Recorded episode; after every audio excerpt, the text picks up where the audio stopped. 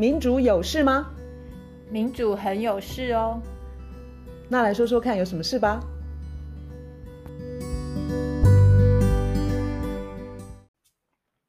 嗨，我是苑韶。嗨，我是倩怡。我们今天要谈通货膨胀。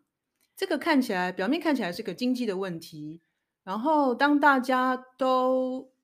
每天都受这个词的轰炸，当你听到啊，美国政府什么升息多少，呃，联准会了哈，然后台湾政府也就跟着也升息一码吧，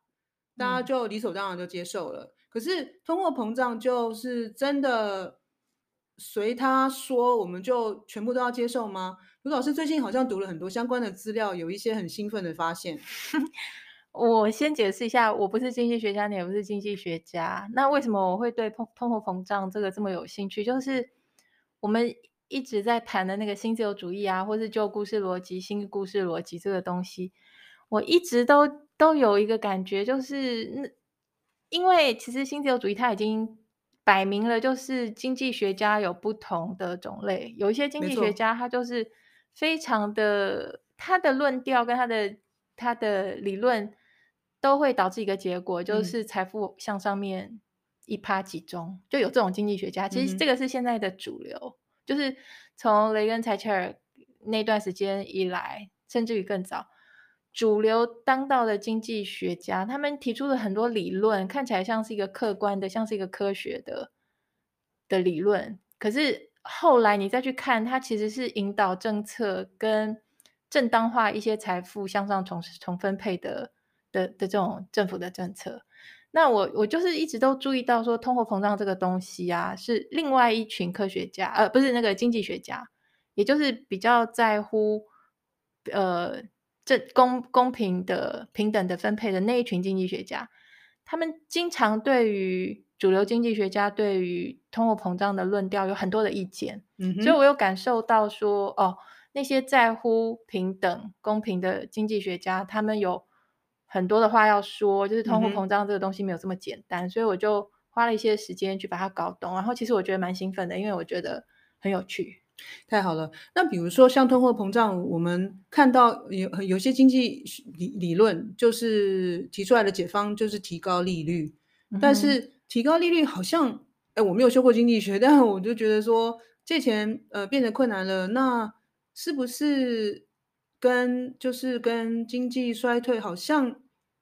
好像也会有点关系，所以到底是一刀两刃，还是说到底是解决问题好像有轻重缓急吗？那我想就从这个点开始讲好了，可能大家比较容易懂。好，我我把我读的，我先把我读了谁先说出来好了，因为既然我不是经济学家，我读了谁，我就先说出来。我读的一个经济学家，首先一个叫做 Stephanie。呃 Cal Calden Calden 吧，他是最近蛮红的一个经济学家，嗯、因为他有一个什么现代货币理论。现代货币理论，对，Stephanie Kelton，K-E-L-T-O-N。嗯哼，还有呢，学校的哪个学院？他是 Stony Brook 这个大学的经济学教授，嗯、然后他也是 Bernie Sanders 的经济顾问。嗯哼。然后另外一个经济学家是伯克莱大学的 Robert Reich，他是以前的美国劳劳动部的部长。嗯哼。然后我还读的是一个叫做 Richard Wolff，他是一个非常左派的，然后他是现在是在麻省呃麻麻麻州大学 Amherst 分校，然后还有。读到像 Paul Krugman，就是克鲁曼，纽约时报的专栏作家所以我根据的大致上是这些经济学家他们的说法。了解，我基本上是自己去搞懂，说为什么通货膨胀这个东西，它隐藏了这么多那些右派，也就是为一趴服务的经济学家，他们这么好用，用通通货膨胀这个东西，它可以再把财富再从人民的身上。再把这些财富又拿走，又分配到一趴的，一趴的身那那个口袋里。那首先就是打通膨，像升息这件事情啊，像台湾呃中央银行，它最近跟着美国然后升息一码，嗯、升息就是背债的人，因为利息变高了，所以背债的人就可怜了。不管你背的是房贷、车贷、学贷，嗯、或是任何消费贷款。你背你有债的人就是很可怜，然后就变可怜了。然后你可以收利息的人，你就高兴了。嗯哼，那呃，有一个我读到一个资料，就是中经院有一个研究员叫王丽荣，他就说，嗯、从以往来看，当当联准会在升息的时候，譬如说一五年到一八年一共升息九次，他说这三年之间呢，道琼的指数涨幅达到三十一点四一帕。所以升息这件事情对某些特定的人来讲是完完全不受影响，或者是这是大赚一笔哦，甚至是大赚钱。对，因为你想那个背债，就是背债跟收利息就一体两面。嗯、背债的人他要多付的这个钱是跑到其他某些人手中，嗯，所以这些收利息的人他他就他就赚钱。然后本来呢，这个其实长久以来。我读到的资料就就告诉我说，其实长久以来，通货膨胀，它不是说通货膨胀这个东西是假的，通货膨胀这个东西可以是真的，可是你的诊断要非常的小心，因为它背后的可能的因素就是很多很多嘛。教科书最标准的通货膨胀的原因是经济过热，就说经济全速运转，然后该有工作的都有工作，然后所有的物资都到位，都用了，工厂都开了，然后。因为经济过过热，就会造成说东西不够多，嗯、可是要大家要用钱去抢，所以这时候就是一个呃过多的货币去追求追逐太少的资源的情况。然后那个图像里面是是有一个充分竞争的一个这个条件在里面，嗯、也就是说那些涨价就是因为大家真的去抢你的原料，或是去抢。是普遍的哦，是普遍，呃，有一个大家要去抢一些原料，或是抢劳工，或是抢，这是一个过热的情况，就会造成太多的货币在追追追逐太少的资源。所以经济过热的话，我们说升息，它就是收紧银根，就是让是流通在市面上的钱不要货币不要那么多，升息之后钱就会就会流动的钱就会变少。这个是教科书里头，也也是通货膨胀它最典型的情况是这个样子。那可是现在有很大的问题，就是说，事实上我们现在的经济，你很难讲说它是过热，因为因为其实还有很多人失业，或是还有很多人他是不要说 unemployment，还还有还有很多人是 underemployment，就是他的工作。是很不理想的。譬如说，他想要有全职的工作，可是他没有全职的工作，他只是在兼职。然后，可是因为他在兼职，他就没有算在失业率这个数字里头。嗯嗯、甚至于有很多人他放弃了找工作，他就他就是不在那个失业率率。因为你如果要在失业率的数字里头，你必须是积极的在找工作。嗯、那如果一个人已经放弃了，他也不在那个数字里头。里面嗯、所以。失业率这些都还在，它造成说薪资是没有办法提升，因为劳工他的那个谈判的筹码就很少。嗯，因为很多人都没有工作的时候，是老板他的谈判的地位高，因为他不怕你走，嗯，你走了还有别人要来，很多人都想要这个工作，所以现在的情况是经济并没有过热，嗯，也有很多人还在找工作。可是呢，你在这个时候你就升息，然后去打压，不是打压，就是拖慢经济，去收紧银根，它算是一个相当有问题的一个诊断跟处方。那这个里头，这里头就是告诉你说，长久以以来，尤其是雷根财七二以来，他们就一直拿通膨这个东西当一个工具，然后他动不动就是把这个升息拿出来，他。的确，就是会造成财富重分配，从一般人的手中去，呃，流到这个顶端少数人的手中。现在另外一个问题，我觉得非常有趣的，就是我也寄给你，我们读到那个说现在的现在我们所处的这个通货膨胀，当然我的资料大部分都是在讲美国，嗯，可是我觉得现在区分美国、台湾，就是。也没有办法完全切割开来。譬如说，我们的央行它升息就是跟着美国联联准会走，再加上全球化，然后这些这叫什么供应链等等等，我我们很多东西跟美国跟全球都是相通，所以美国升息，大家都都有压力跟进。那现在一个问题就是说，我读到这些资料啊，我刚刚讲那些经济学家，他们在骂美国政府跟联准会，就是说现在这个所谓的通货膨胀，它非但不是因为经济过热，因为明明就还很多人失业，或还在很，就是对他们来说，经济还是一个很没有完全复苏，然后他们还在很很吃力的阶段。他们说现在。现在所谓的这个通货膨胀，它背后真正的原因啊，是因为那些怪兽企业，就是这么多年来的新自由主义顶端的人、顶端的大的公司、大的企业并购、并购变变成财团、变成怪兽，他们已经宰制能力太强，嗯，有左右价格的，势力。他说他们的市占率啊。就是变成说，他们没有在竞争，哎，就是他们很容易就是伺机哄抬价格。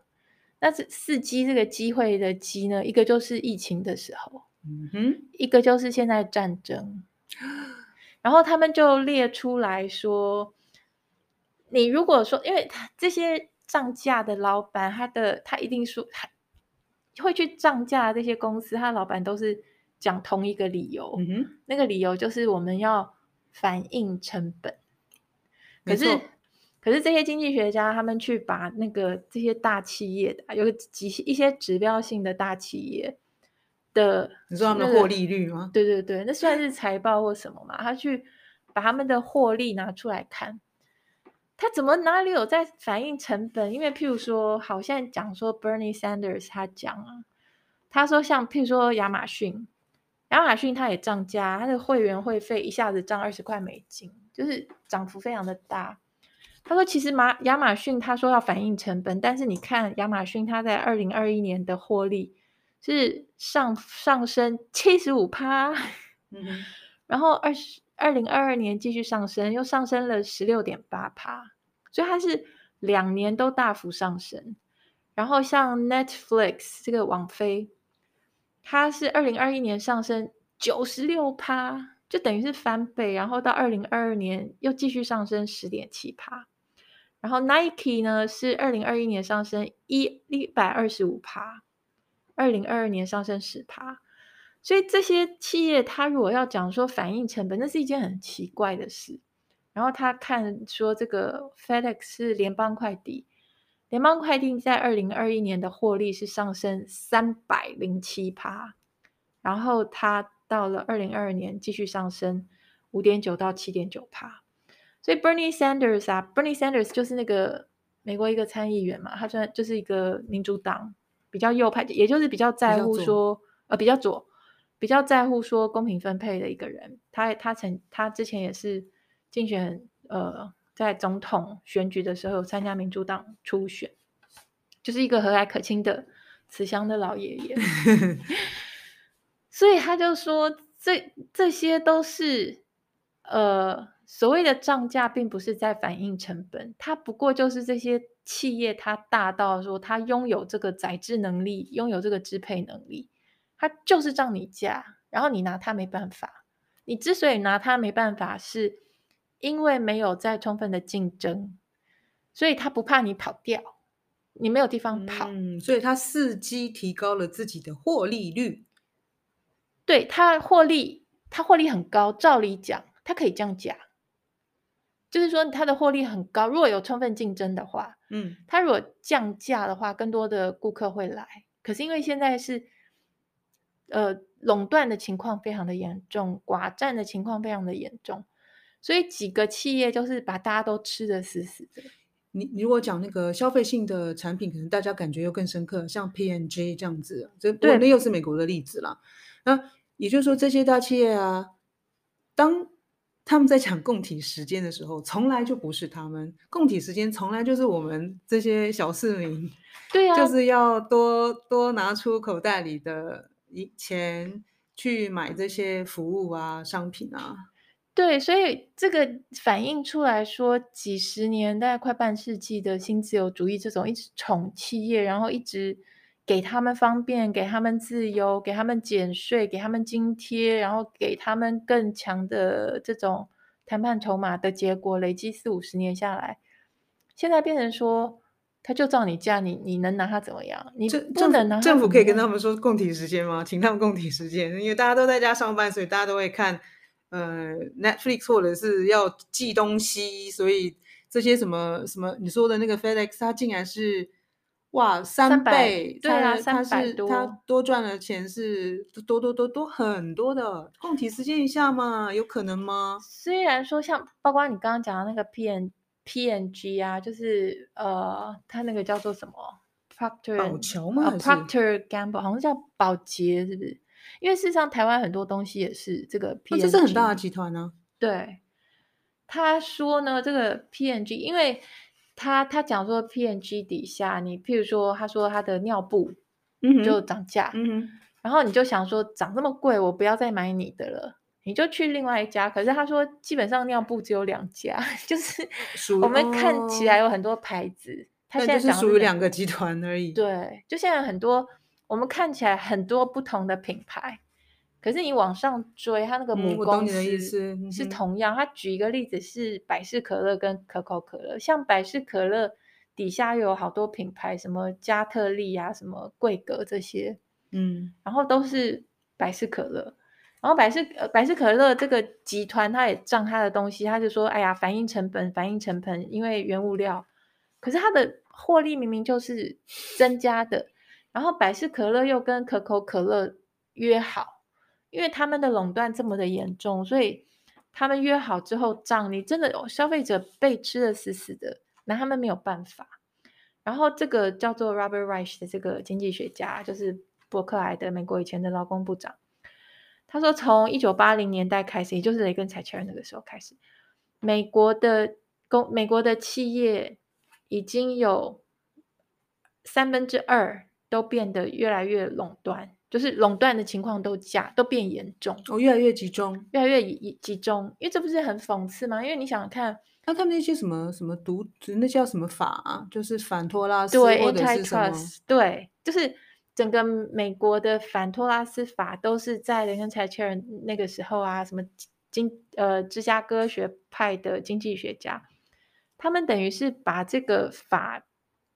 变得非常的没有牙齿，所以。从那个时候到现在，到现在没有什么威力哦，没有什么威力，哦、所以变成说并购的情况很严重，然后垄断的情况很严重。他说像孟山都这一类的，他就垄断了种子，然后整个金融界呢变成在我现在说的是美国，只剩下五家超级大的银行，然后航空业的话本来有十几家，现在只剩下四家。它它呃控制了八十趴的国内的这个航班，然后其他像是什么有线电视啊，或是宽频啊这些，还有药厂，他讲这些我都觉得这种环境很恐怖。对，而且我我的感觉是，我觉得台湾也是就往那个方向发展吗？没错，你那是蛮恐怖的。你看他讲那些，因为他讲说像 Walmart 或是 Costco 那些，或是。嗯，英国 Tesco 那些，台湾它不是现在不是也有什么家乐福啦、统一啦、全联，我觉得也是越来越集中。嗯，比如说好像全联有兴趣去买家乐福，哇，好恐怖哦！就是如果说统一，对，嗯，对，就是你这种零零售业，它也变得很集中的时候，消费者是很。当他们要呃，就是价格，当他们说要提高多少的时候。嘿，好像我们就是反抗，就没什么反抗的机会哦。没错啊，所所以这些经济学家他们就是点出来这一次的这个通货膨胀的情况，它背后真正的原因，并不是呃一般状况之下所谓的经济过热或者供给稀少，对。当然有一部分是因为的确疫情有造成一些供应链的一些瓶颈，这些的确是有，是。然后战争等等这些也有，可是包括像乌克兰战争这一次导致的能源，包括天然气、石油的供应啊，他们都有提出来。那个石油公司、石油业者他们自己讲哦，他说现在他们并没有遇到供给的瓶颈，他们自己讲说这个是我们赶快提高价钱的好时机。所以你可以看到说，这个是一个极端不公平的社会，他再利用这个不公平，他可以再扒你一层皮，再。再让这个底层的人，他们的财富被分配到顶层的人手中，这个才是我们想，我们必须要看清楚，就是通货膨胀其中一部分有没有可能是来自这样子的原因？那就，嗯，其实就是就是要提高警觉，说我们不应该让制度这样继续搞下去。对，像像这些这种情况造成的通货膨胀啊，它。你基本上是政府，他很难够像那个 Robert Reich，他他讲说，现在必须要做的是，政府真的要认真的去减少企业的集中啊、并购啦、垄断啊、寡占这些事情，否则的话，人民就是永远都是待宰肥羊。因为你看，像台湾主计处他就说，他说现在因为物价一直涨，可是薪资不涨，所以他说实质薪经常性薪资在扣除了物价因素之后。是薪大家的薪资是少了零点零四趴，也就是说我们的薪资是在往下掉。哎，叹一口气。但是这个情况其实是平均的情况嘛，对不对？对。所以当我们在媒体或者是说当我们在就就看到有一些售价那么的高，然后可能还是有很多人会去去抢的时候，我我都我都在想说，我现在到底处于社会的哪一个阶层呢？这 我觉得。现在不管是哪个阶层，只要你不是一趴，嗯，大概都是在就是在受欺负的阶层。说得好，基本上，我我觉得一个一个可以把呃过去几十年来经济的转变啊，一个很简单的一个描述的方法，我试着把它在这边试试看说出来。就是我们想到经济学，我们还是从那个供给。当做是第一第一个供给需求，就是对，有供给，然后工厂有订单，就是工厂会会会会有新的工厂，然后会需要人投资，然后资金来了之后就可以生产，生产之后就可以满足消费者的需求，这是我们大家还以为的经济的运作的方式。可是从新自由主义过去几十年下来，现在的经济呢，比较合理的起始点，其实要从。大资本就拥有大资本的资本家开始说，拥有大资本的资本家，这其中里头也有一些就是大的制造业或什么的老板，因为他也有大的资本，就是大的资本，他想要去 double triple，就是把他的资本变成两倍大、三倍大，就是他的现在经济的运作的原始的动力变成这些大资金，他想要翻倍去让他的资金可以滚出更多的资金。那于是他这个钱，他跑去表面上你可以说是投资，可是更适合的说法是投机，所以他就去投资或是投机。所以这个资金之下呢，会有刚刚讲的那个什么需求供给这些，可是是真正的动力，动力是来自这些大的资金、这些大的资本，他们去投机。然后这个过程里面，跟我们以前学的经济很不一样的一点就是。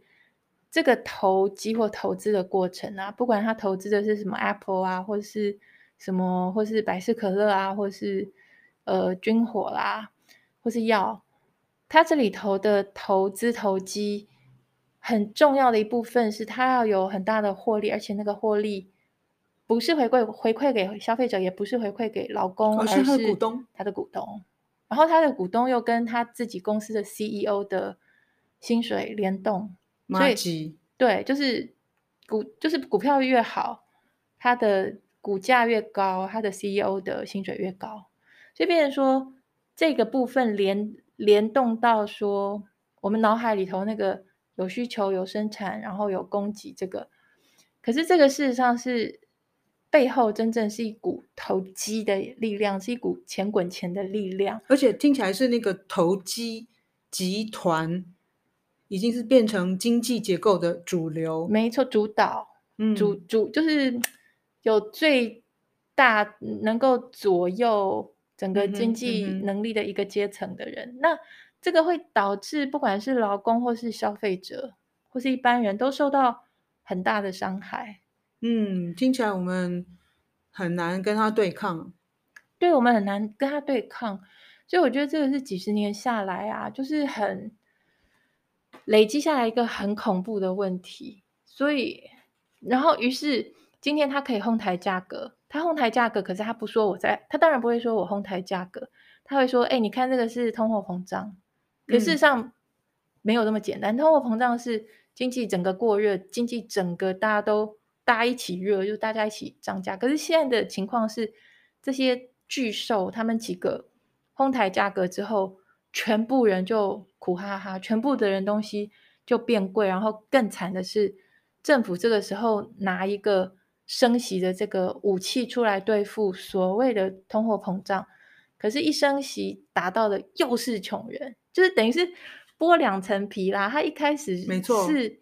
因为他有这么大的垄断能力，他可以哄抬价格，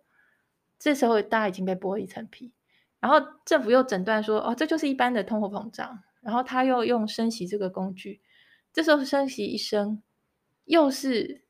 一般人倒霉，背债的人倒霉，还有在找工作或是工作还不理想的人，因为他马上经济又降温，然后又变慢，所以事前已经被剥一层皮，事后又被剥一层皮。所以，呃，勒紧裤带的永远都是一般市民。没错，而且你想，而勒紧裤带到底是为了谁？跟为了什么所谓的大我吗？这真的是一个很荒谬的事情。是为，是为了一趴，不要怀疑。你讲勒紧裤带，又让让我想到我读到另外一个有趣的东西，就是说，在美国这些右派，也就是说为一趴服务的这些，不管是经济学家或是政客，他们现在就讲讲他们。认为为什么会有通货膨胀？他们绝口不去提价格哄抬，对、嗯、他们就说啊，都是因为你拜登去纾困一般人，就是你通过一个发支票，对你通过像类似五倍五倍券这些，或是去帮助人家失业救济，所有那那种疫情被打趴，然后政府去刺激经济的这些行动，都被这些人骂翻。只要你是去帮助一般人，他都骂翻。他说：“你难道不知道这些支出就是会造成通货膨胀吗？”可是事实上，我看到这些分析就说，那一部分造成的通货膨胀是非常非常非常非常小，差不多零点零三。嗯哼，而且很很好笑的一点就是，每次政府要纾困一般人，或是每次政府要提高最最低薪资的时候，这些人，这些右派这些人，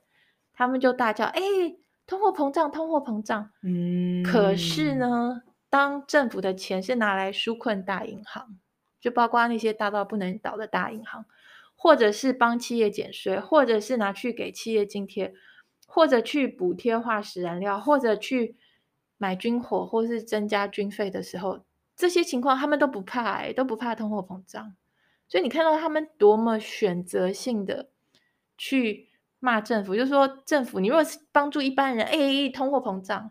你如果政府的钱拿拿来帮我有钱人，哦，没有没有通货通货膨胀，刚刚好。这个例子讲的真好，这不是很明显吗？就是他们把